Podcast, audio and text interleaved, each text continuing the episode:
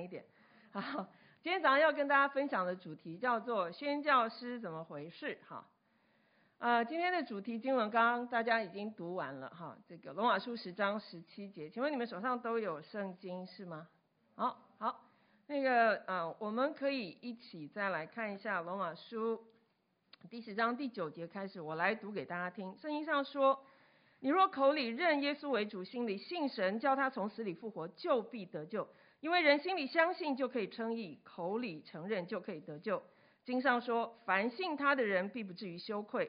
犹太人和希利尼人并没有分别，因为众人同有一位主。他也厚待一切求告他的人，因为凡求告主名的就必得救。然而人未曾信他，怎能求他呢？未曾听见他，怎能信他呢？没有传道的，怎能听见呢？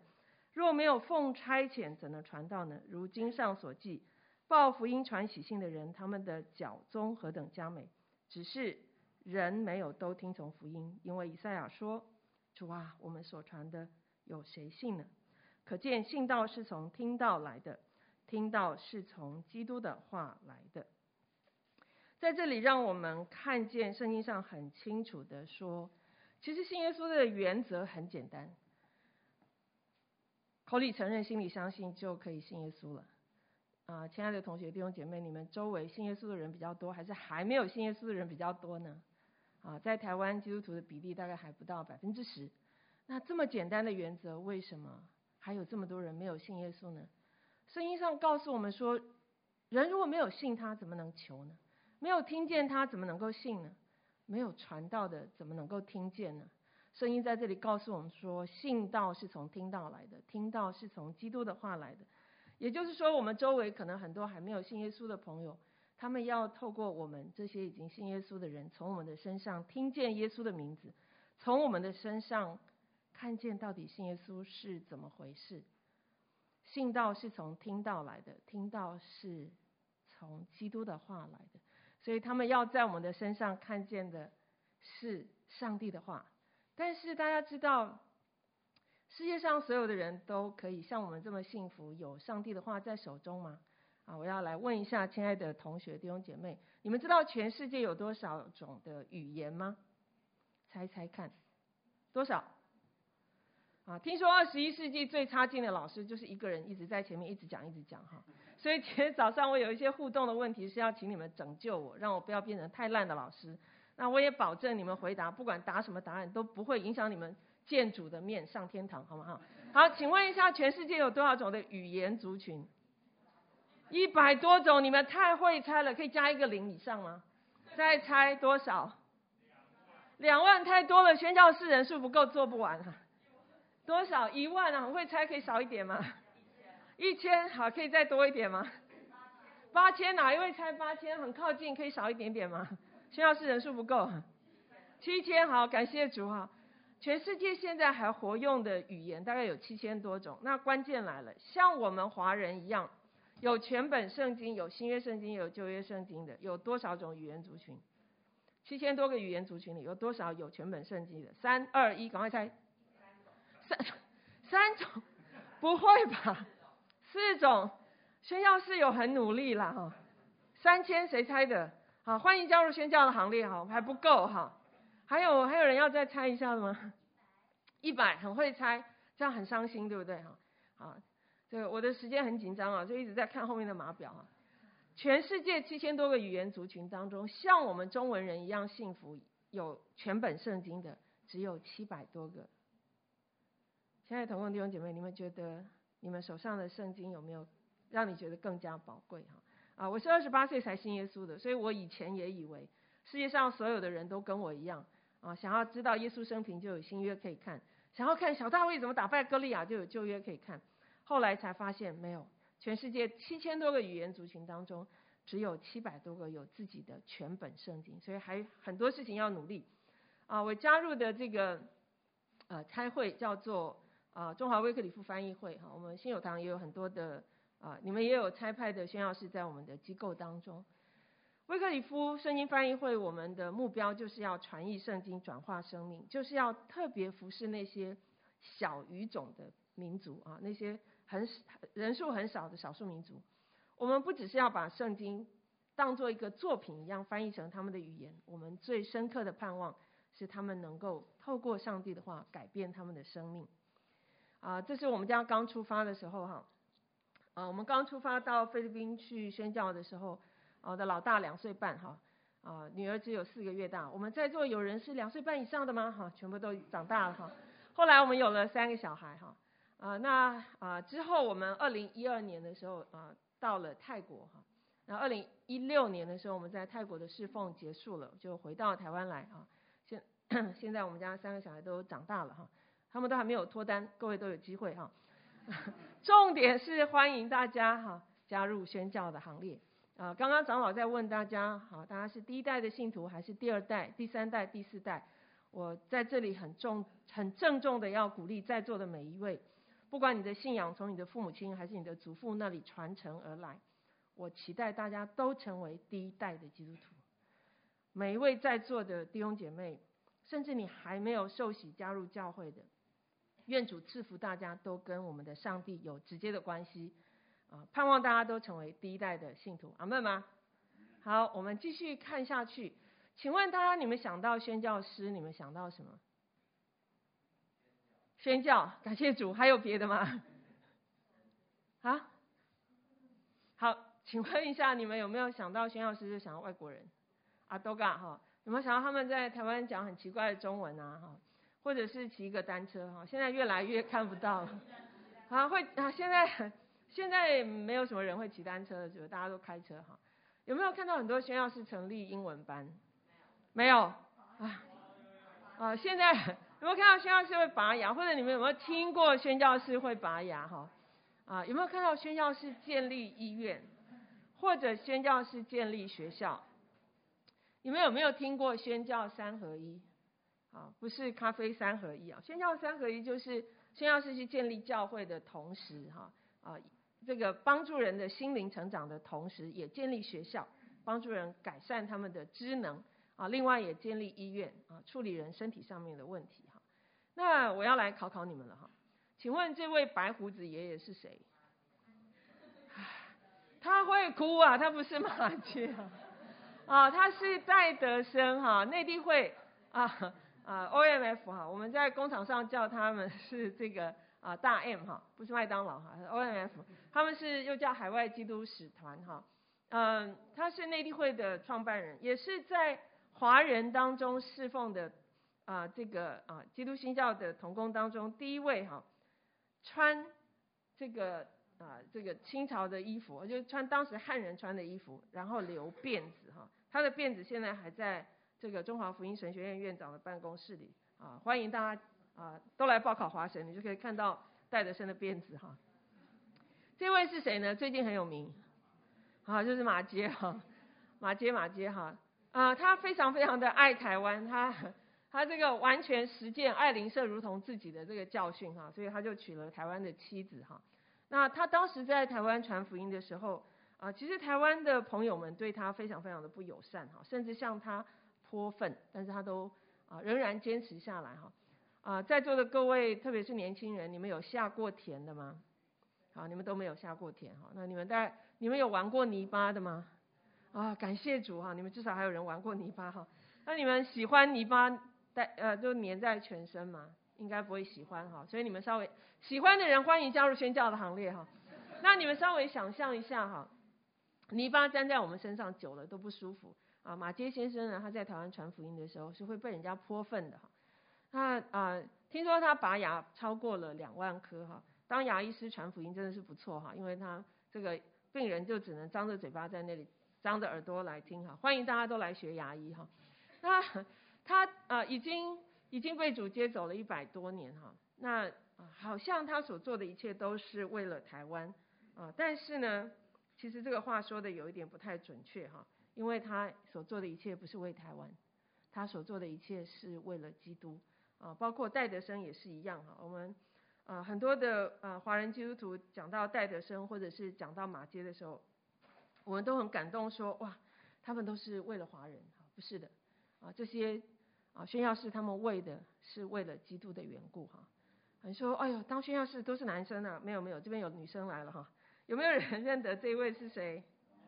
啊，感谢主，还有一位活着的哈，他也是一生奉献台湾哈。你们有人这个，那彭蒙慧老师哈，你们有没有上那个啊什么大家说英语啊哈？现在中学是不是有那个什么啊英语材料哈？都是这个呃空中英语教室所提供的哈。你们有人有没有人不知道它是空中英语教室是一个基督徒成立的机构？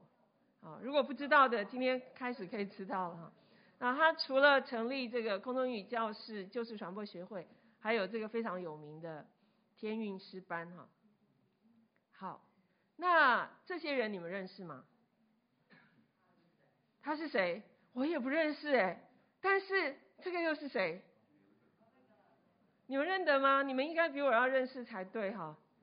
好，这些都是贵会哈，这个信友堂差派出去的宣教家庭。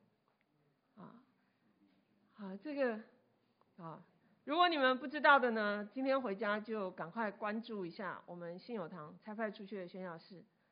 啊，这个这个是谁？这是在座的某一位吗？哈，啊，欢迎加入宣教的行列哈。啊，下一棒就交在你们的手中了哈。那啊，我们刚刚问了大家，想到宣教，你们想想到宣教师，你们想到什么？那想到宣教，你们想到哪些类型的服饰呢？你们脑袋当中想到宣教师要去到宣教地要做什么？其实我们大部分人比较熟悉的，大概就是建立教会哈。啊，可是宣教士除了要建立教会之外，尤其有很多地方啊，不太欢迎宣教士，不太喜不太喜欢基督徒进去的。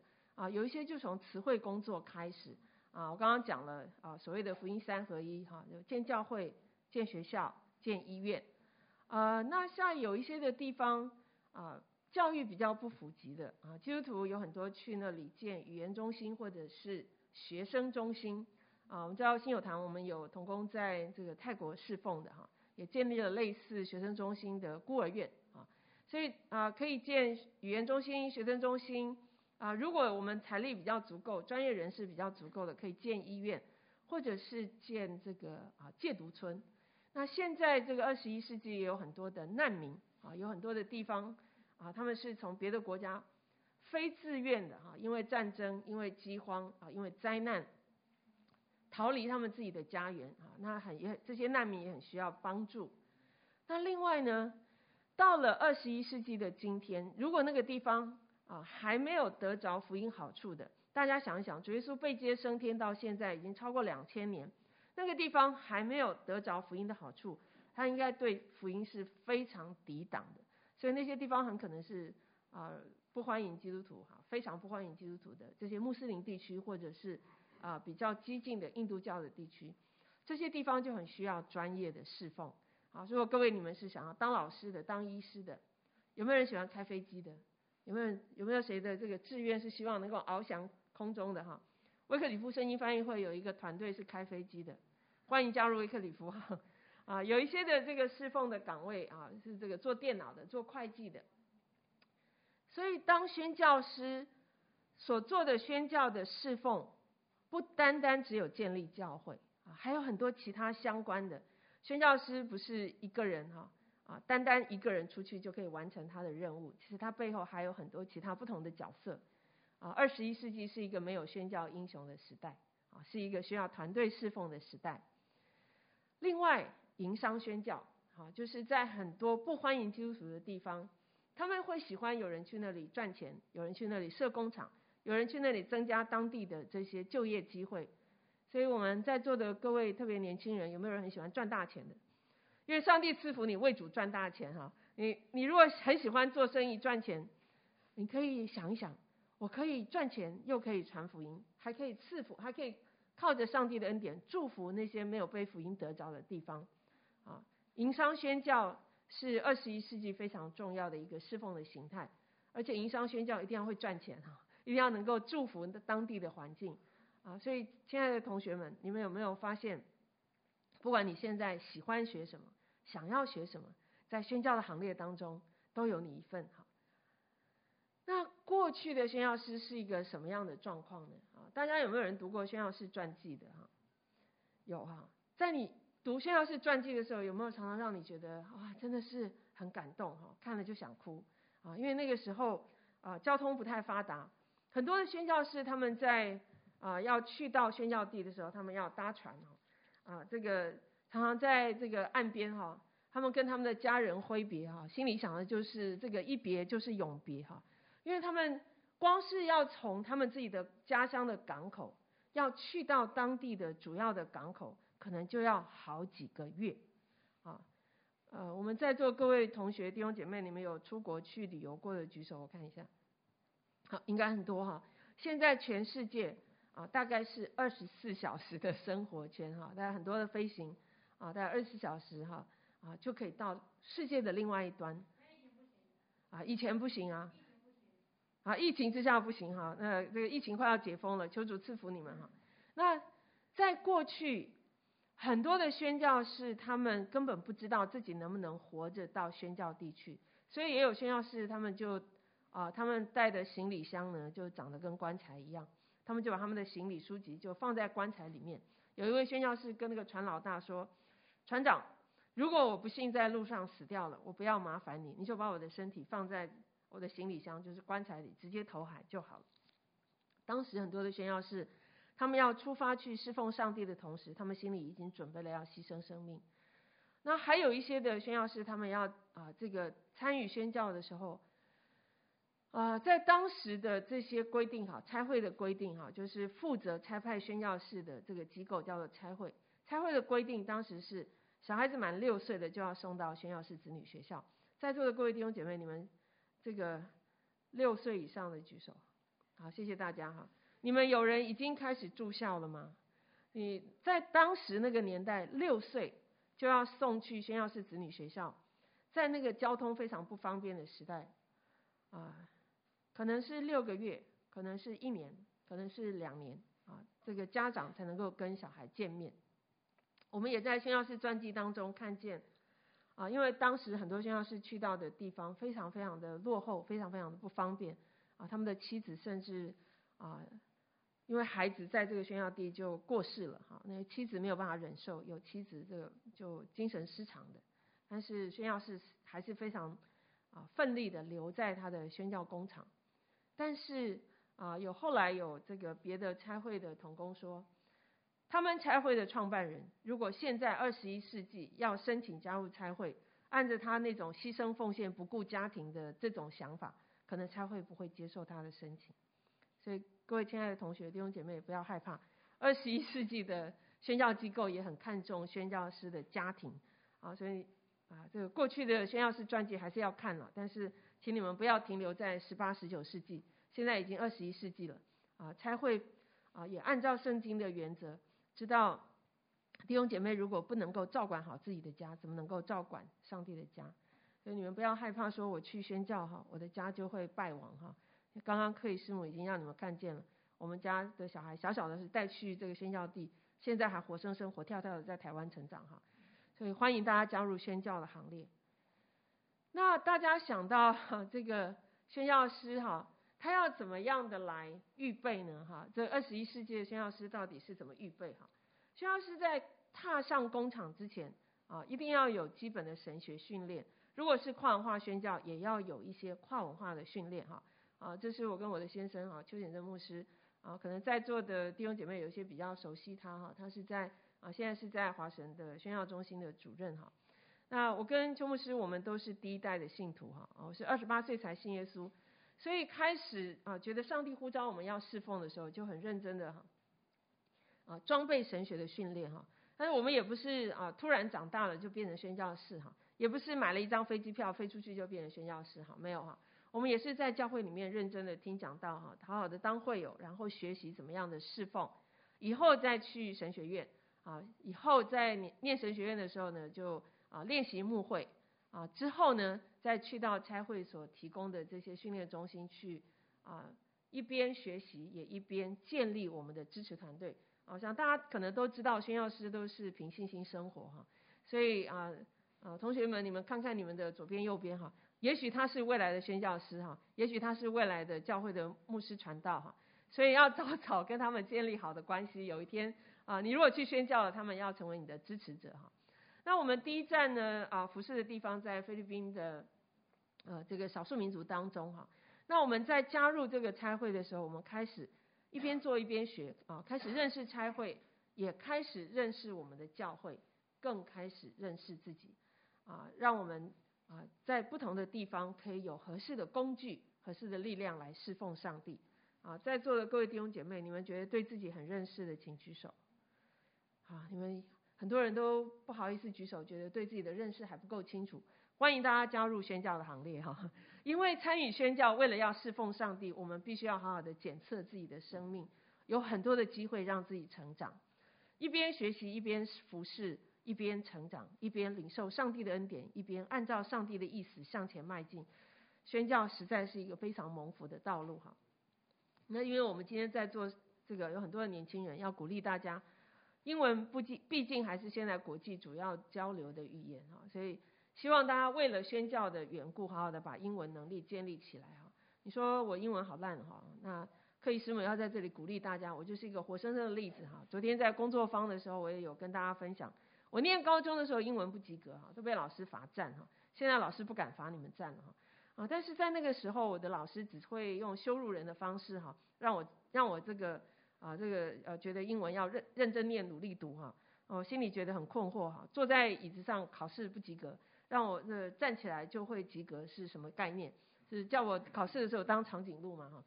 啊！但是后来上帝呼召我加入了声音翻译的行列。我高中的同学听到了以后非常的惊慌，他们说：“你的英文那么烂，你还要去做圣经翻译？你会把人家的语言弄坏了哈！”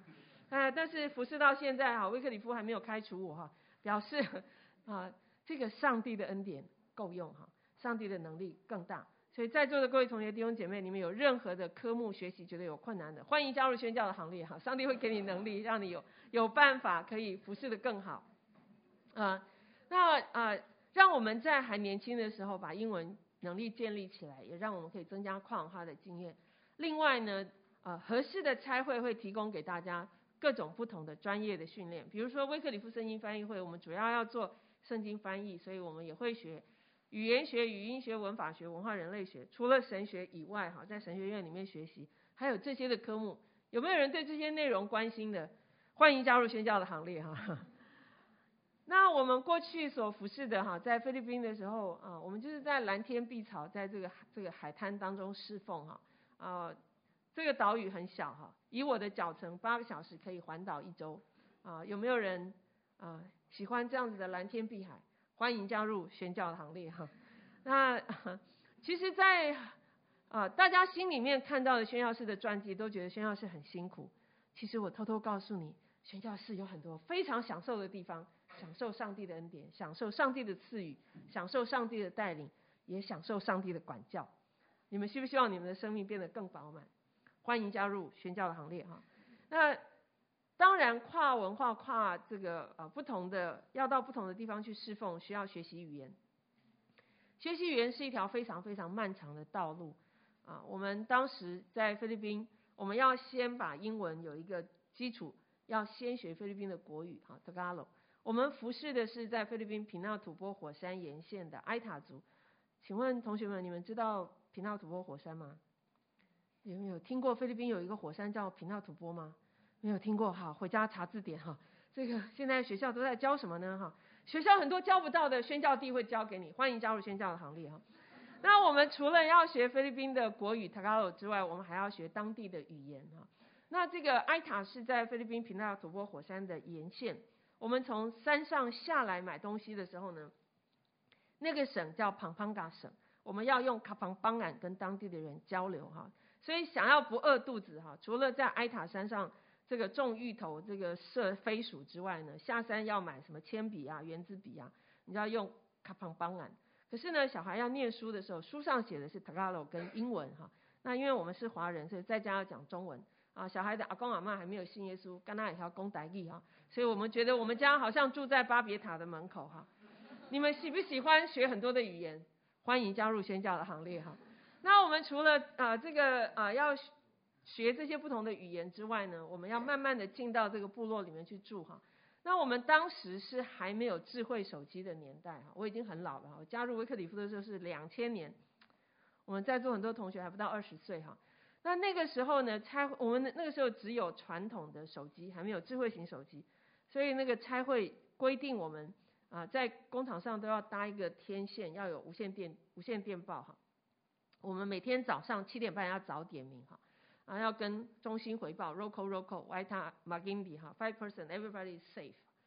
啊，如果他没有听到我们的声音，过了两天他会派飞机来找我们哈。飞机汽油很贵，谁付？先要是付哈，所以一定要好好的记得早上七点半要起来早点名哈。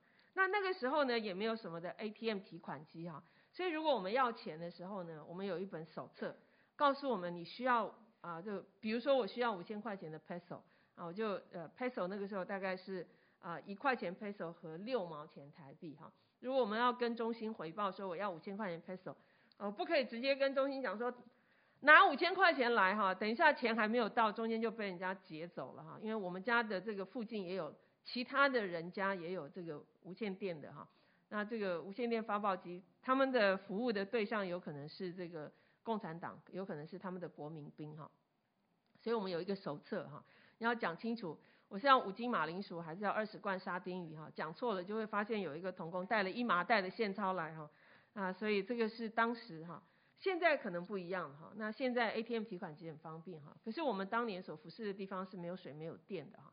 那我们在山下可以有水，可以有电，但是在那个年代，啊，我们有时候觉得我们好像活在那个武侠小说里面啊，大家喜不喜欢经验这样有趣的生活啊？欢迎加入宣教的行列哈，啊，那 我们开始学了一点塔加罗之后，我们要上山跟埃塔的朋友在一起学习他们的埃塔话哈。其实学习语言是一个道成肉身的侍奉哈，因为当我们还没有办法高谈阔论在那里宣讲上帝的话之前。他们透过我们的生活在看到底信耶稣是怎么回事哈？基督徒的生活到底是一个什么样的实况？那我们也邀请啊这个艾塔的朋友住在我们家哈，一起学语言学唱歌。我们艾塔的朋友成年人的身高大概只有一百五十公分，皮肤非常的黑，头发很卷。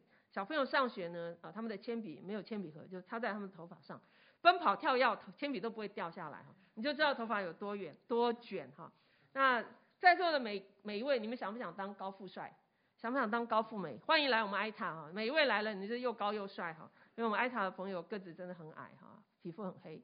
那我们在进行圣经翻译之前，要先教他们写见证哈，因为艾塔的朋友他们是有语言没有文字，所以我们的前辈要去那里为他们造字哈，然后要教他们认字哈。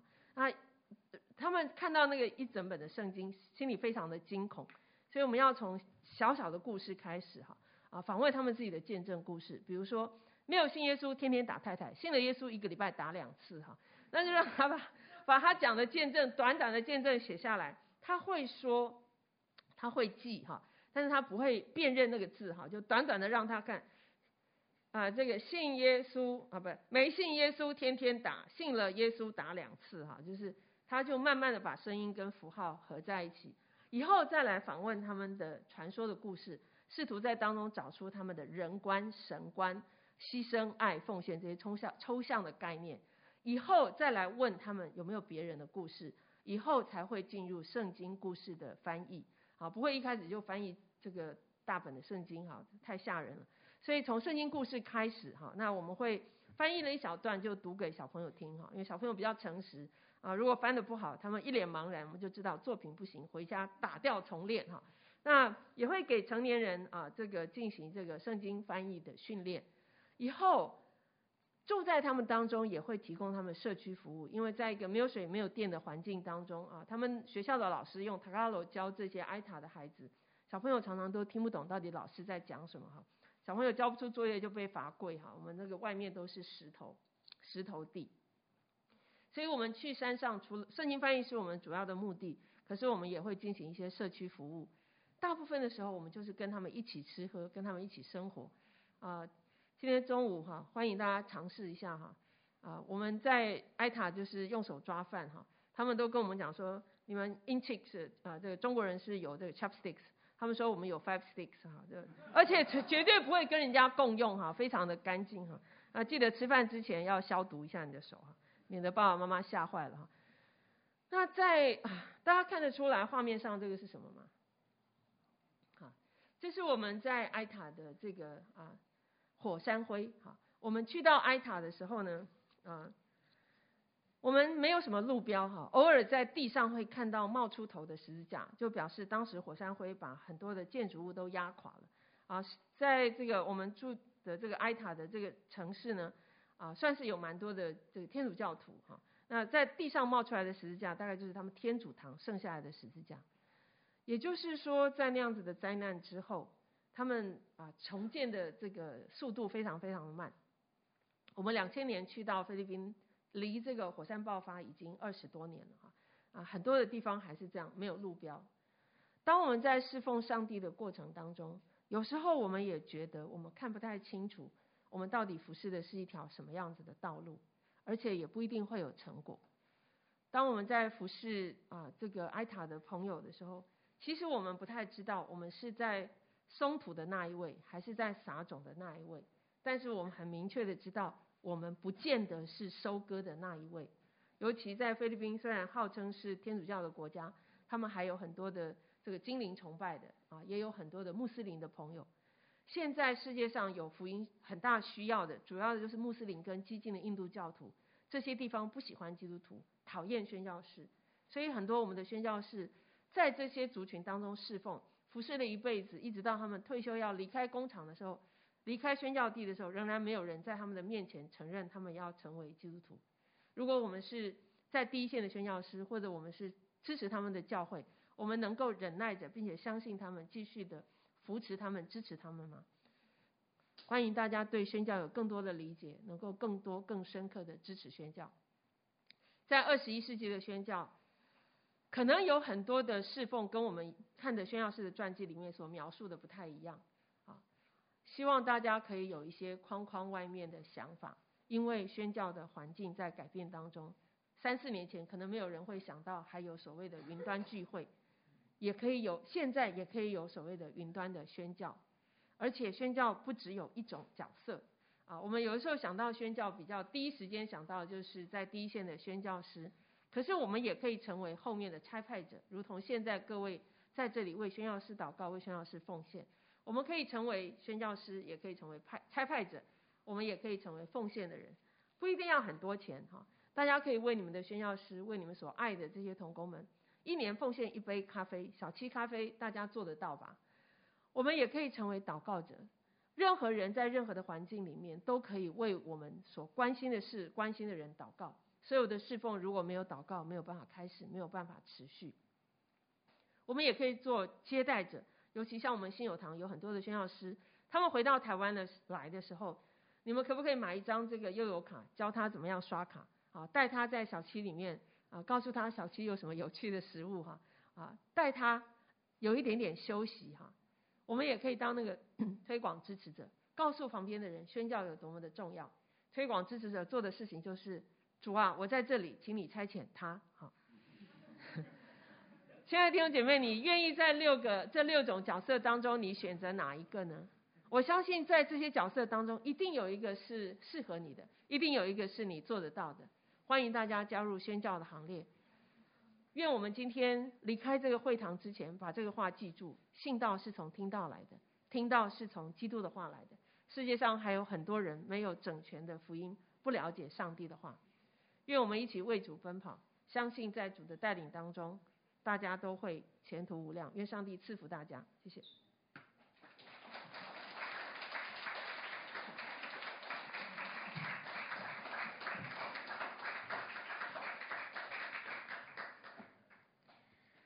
我们一同来唱今天的回应诗歌，并唱同时并请同工送奉献。